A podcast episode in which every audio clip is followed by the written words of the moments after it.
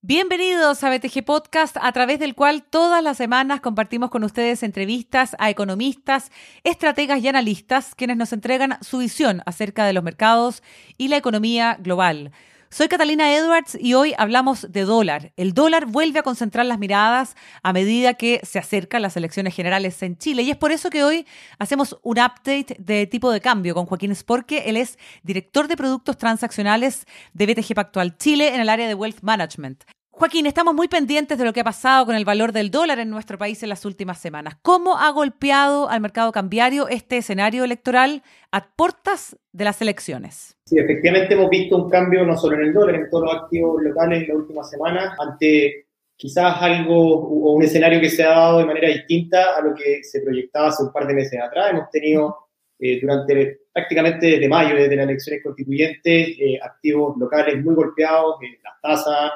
por, por, sucesivos retiros de fondos de pensiones, la bolsa también en valorizaciones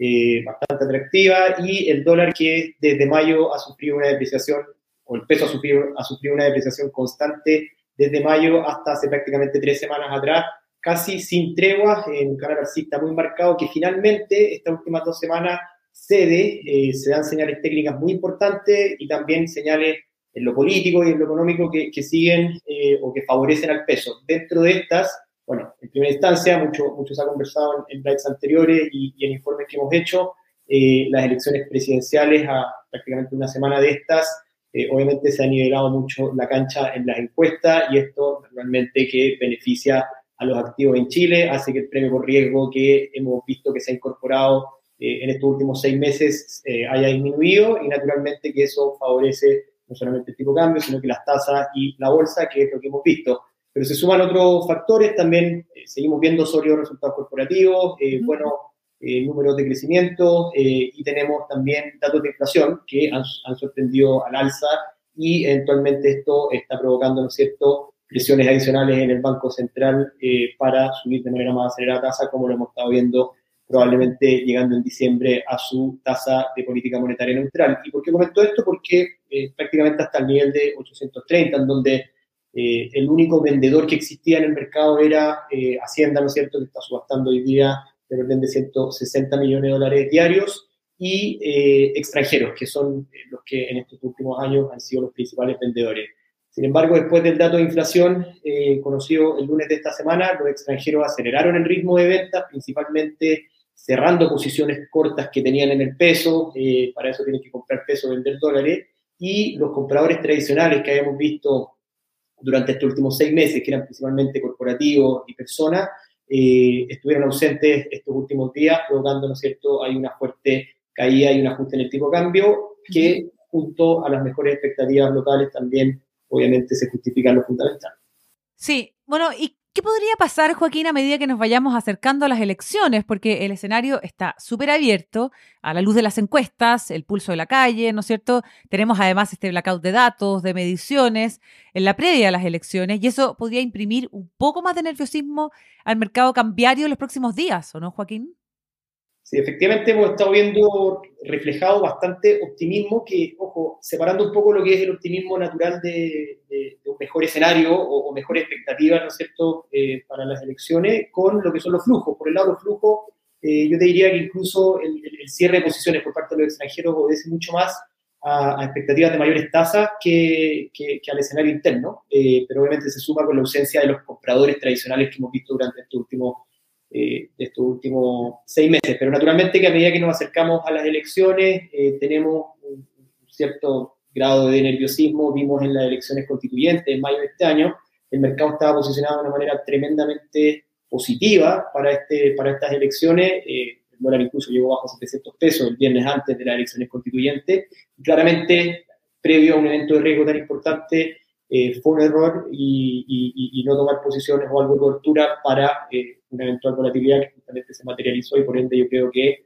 eventualmente en esta elección puede ser un poco distinto. Mucho se habla de las elecciones presidenciales, pero no nos olvidemos, tenemos también elecciones parlamentarias y juegan un rol clave, se renueva toda la Cámara de Diputados y la mitad del Senado, y eso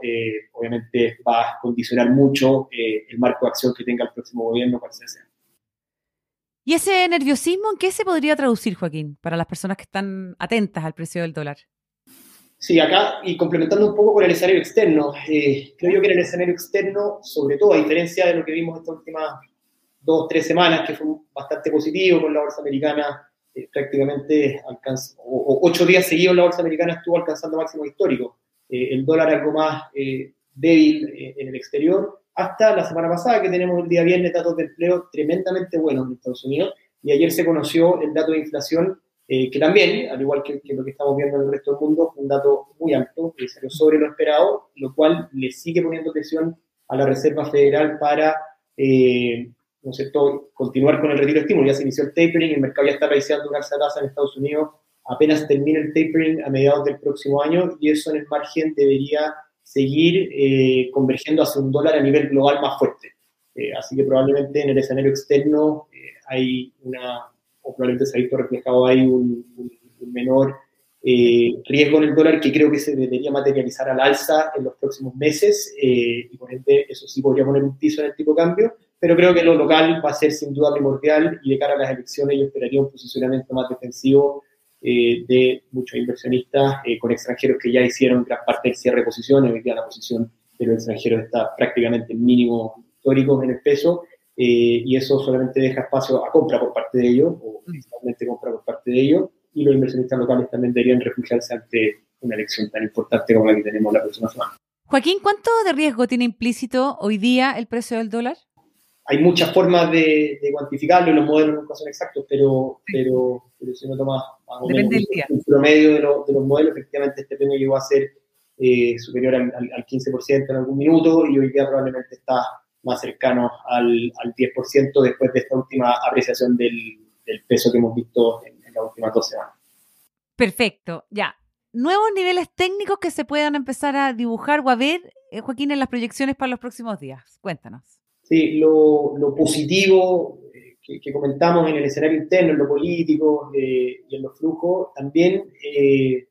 el técnico favorece al peso. ¿ya? El peso viene transando desde mayo de este año en un canal alcista muy marcado sobre la media móvil de, los, de los 50 días. Para que le gusta el análisis técnico, ese era un muy buen soporte. Finalmente, por primera vez desde mayo, como comenté, el tipo cambio rompe no solamente el canal alcista, que, tenía un soporte en 810, después de que sale el de inflación y, con todos los flujos de extranjeros, eh, lo lleva hasta niveles de 800, que era la media móvil de 50 días, y sin mayores complicaciones eh, rompe este nivel. Y eso es una señal técnica muy relevante que en estricto rigor dejaría la puerta abierta al siguiente nivel en 780, que es la media móvil de, 100 días, y eh, después el siguiente nivel es 750. ¿ya? Esos son un poco los niveles a grandes rasgos de corto plazo, pensando en las elecciones, eh, el tipo de cambio busca un buen soporte en niveles de 7.90. Eh, hemos visto ya dos días o tres días seguidos que, está testeando esta zona y eventualmente creo que puede ser eh, un, buen nivel de piso en esta semana y un poco más que queda, pero después obviamente el escenario va a depender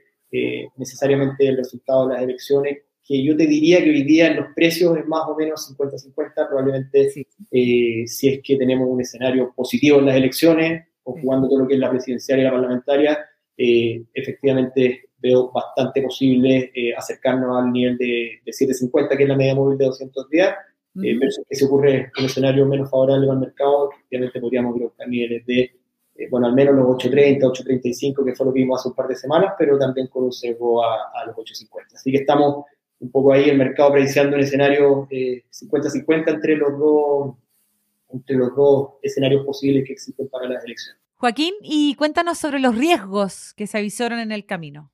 Sí, por el lado de los riesgos acá se abre un abanico nuevo eh, que probablemente lo vamos a ir conversando en, los próximos lives después de las elecciones, porque una, cosa es el resultado de las elecciones y después ver cómo se implementa todo lo que propone cada candidato. En, el caso de, los dos candidatos eh, con mayores probabilidades, seguramente en una segunda vuelta vamos a ver ambos programas de gobierno convergiendo un poco más hacia el centro y a buscar esos votos eh, necesarios de, los candidatos del centro que no pasarían según la encuesta a la segunda vuelta. Entonces, eh, vamos a conocer un nuevo escenario post primera vuelta. Eh, yo creo que eso es uno de los principales riesgos, ver cómo se puede materializar cada uno de los programas de gobierno, ¿cierto? Y obviamente el presidente que sea electo, cómo va a quedar el Parlamento, y yo creo que en ese contexto, cómo evoluciona la, la redacción de la Constitución. Vamos a entrar ahora, estamos entrando en, tierra derecha y, probablemente va a estar también influenciado con el, con el escenario político. Así que diría que por el lado interno esos son los principales riesgos y por el lado externo, sin duda, el principal riesgo hoy día, y dejando un poco de lado lo que fue China, que creo que en el margen las noticias han sido más positivas. De hecho, hoy día el cobre subiendo, subiendo bastante fuerte, con, buenas noticias viniendo desde China que disiparon un poco el, el, efecto negativo que tuvimos ayer eh, por el dato de inflación. Sí. Pero yo creo que sin duda uno de los principales riesgos hoy día es la fortaleza del dólar a nivel global, que creo debería persistir en los próximos meses y obviamente eso eh, es algo muy negativo para las monedas te quiero preguntar, eh, Joaquín, también sobre las materias primas, lo que ha pasado particularmente con el precio del cobre, la crisis energética en general. ¿Cómo le está pegando o le podría pegar eso al peso en Chile? Mucho se ha hablado estos últimos meses eh, de lo que es transitorio y lo que no es transitorio. Y, hoy día eh, hemos estado viendo que todo lo que parecía ser transitorio hace seis meses atrás ha demostrado ser al menos menos transitorio. Todavía no sé si podemos hablar de permanente. La FED continúa diciendo y, también eh, Janet Yellen en Estados Unidos, eh, la secretaria del Tesoro, continúan diciendo que lo, que explica en gran parte la inflación sigue siendo transitorio. Eh, entonces, un poco en esa, en esa línea, eh, hemos visto que las perspectivas de commodities más alto, este ciclo que se inicia en los commodities, al alza deberían mantenerse, creo yo, por un periodo más prolongado. Ojo, la inflación la inflación, si uno la mide mega medio año contra año, es, adicional, no significa que, uno pueda proyectar eh, las atribuciones de, del aumento del precio de la energía a la inflación futura, pero yo esperaría que tengamos que convivir con un escenario de materias primas eh, ¿no en niveles altos y en particular en el caso del cobre eh, también creo que deberíamos seguir viendo lo estamos viendo, ¿no es cierto?, por la cadena de suministro, porque hay el inventario, en un mercado que se encuentra en déficit para este año y, y recuperación económica, eh, además de planes de, infraestructura en,